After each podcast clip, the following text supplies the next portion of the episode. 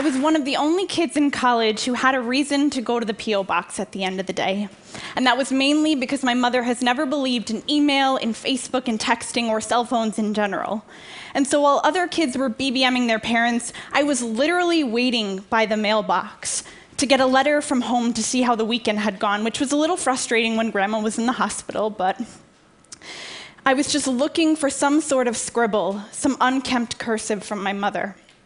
And so when I moved to New York City after college and got completely sucker punched in the face by depression, I did the only thing I could think of at the time. I wrote those same kinds of letters that my mother had written me for strangers and tucked them all throughout the city. Dozens and dozens of them. I left them everywhere in cafes and in libraries, at the UN, everywhere. I blogged about those letters in the days when they were necessary, and I posed a kind of crazy promise to the internet that if you asked me for a handwritten letter, I would write you one. No questions asked. Overnight, my inbox morphed into this harbor of heartbreak. A single mother in Sacramento, a girl being bullied in rural Kansas, all asking me, a 22 year old girl who barely even knew her own coffee order, to write them a love letter and give them a reason to wait by the mailbox. Well, today I fuel a global organization that is fueled by those trips to the mailbox fueled by the ways in which we can harness social media like never before to write and mail strangers letters when they need them most. But most of all, fueled by crates of mail like this one, my trusty mail crate, um, filled with the scriptings of ordinary people. Strangers writing letters to other strangers, not because they're ever going to meet and laugh over a cup of coffee, but because they have found one another by way of letter writing. But you know, the thing that always gets me about these letters is that most of them have been written by people that have never known themselves loved on a piece of paper. They could not tell you about the ink of their own love letters.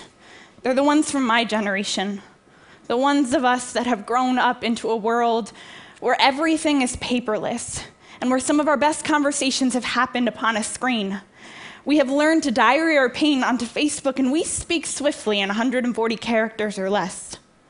But what if it's not about efficiency this time? You know, I was on the subway yesterday with this mail crate, which is a conversation starter, let me tell you, if you ever need one, just carry one of these.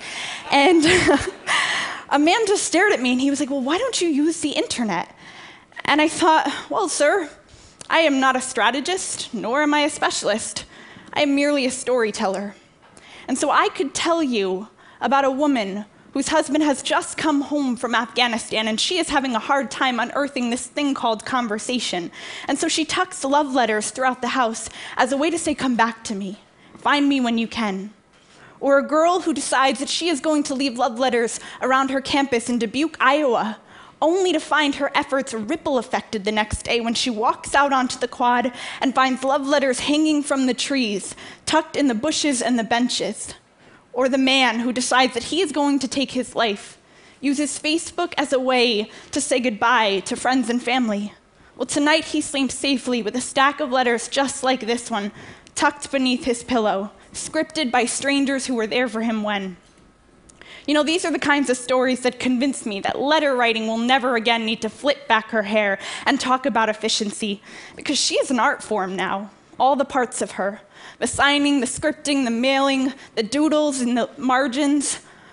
The mere fact that somebody would even just sit down, pull out a piece of paper, and think about someone the whole way through with an intention that is so much harder to unearth when the browser is up and the iPhone is pinging and we've got six conversations rolling in at once. That is an art form that does not fall down to the Goliath of get faster no matter how many social networks we might join. We still clutch close these letters to our chest to the words that speak louder than loud when we turn pages into palettes to say the things that we have needed to say, the words that we have needed to write to sisters and brothers, and even to strangers for far too long. Thank you.